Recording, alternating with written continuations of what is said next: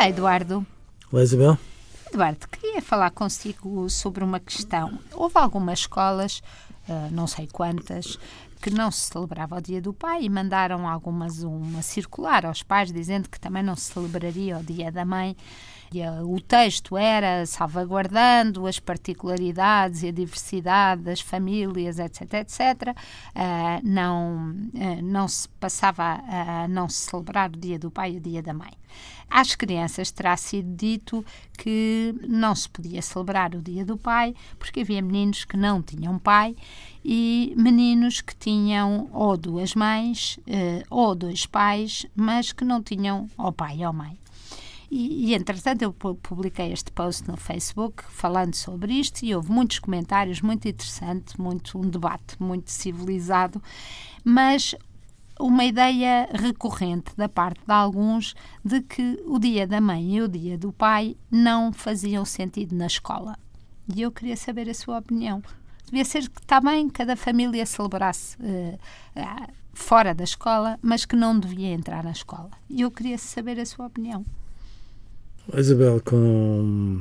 não, não tive a oportunidade, como, como sabe, de ver esses comentários, mas parecem-me a mim, num primeiro impacto, que são soluções económicas para uma questão delicada, que é, afinal de contas, ao comemorarmos dentro de casa, estamos, no fundo, a evitar um problema que me parece que é o problema que está mais ou menos presente neste contexto, que é o facto de começar a existir um mal-estar, acho que estou a ser comedido, em relação a este tipo de comemorações, porque eh, haverá, pelos vistos, famílias que são homossexuais que se sentem.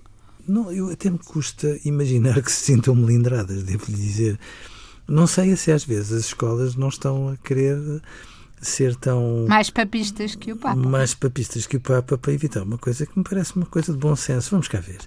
Eu acho que as escolas têm a estrita obrigação de trazer para dentro da escola os assuntos fundamentais. E eu continuo a achar, devo dizer-lhe, que os telejornais do Dia do Pai e do Dia da Mãe, independentemente de todas as catástrofes que andam por aí, deviam começar a abrir com hoje é o Dia do Pai, hoje é o Dia da Mãe, unicamente para darmos a dimensão de protagonismo que estas coisas exigem. Exigem, acima de tudo. E não é por nós eh, assumirmos isto como uma convenção, uma convenção com um pendor religioso, seja o que for, nós vivemos onde vivemos, temos uma história e temos toda uma relação de amor com o pai e com a mãe que não é demais que se cultive na escola.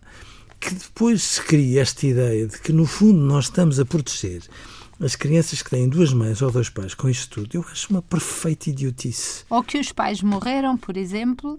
Isabel, porque se nós vamos por aí, também há muitas pessoas que não comemoram o Natal em Portugal e para nós não ferirmos essas suscetibilidades, deixamos de comemorar. Ou seja, de repente, esta ideia de um politicamente correto, onde no fundo há um conjunto de valores que constituem uma identidade, que são amendoins, que agora vamos pôr na prateleira para que no fundo passemos a respeitar as minorias, a mim preocupa-me, porque eu tenho o maior respeito pelas minorias.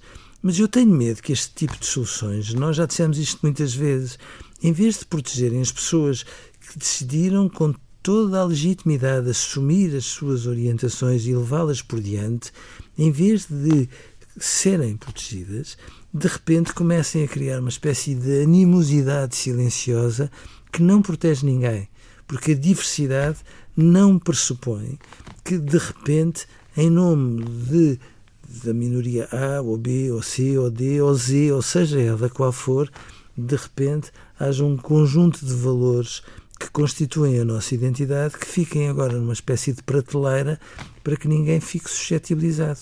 Isto não é razoável, a escola tem a obrigação de o fazer, porque, obviamente, é na escola que se discutem as questões fundamentais que se passam à nossa volta e a mãe e o pai não são questões menores e, portanto, têm total cabimento na escola e acho o máximo. E se porventura as crianças têm dois pais ou duas mães, também não vejo que seja pecado que em vez de determinadas crianças fazerem uma prenda para o dia do pai, façam duas prendas. De onde vem daí mal ao mundo? Explique-me. Não explico. Adeus, Eduardo. Adeus, Isabel.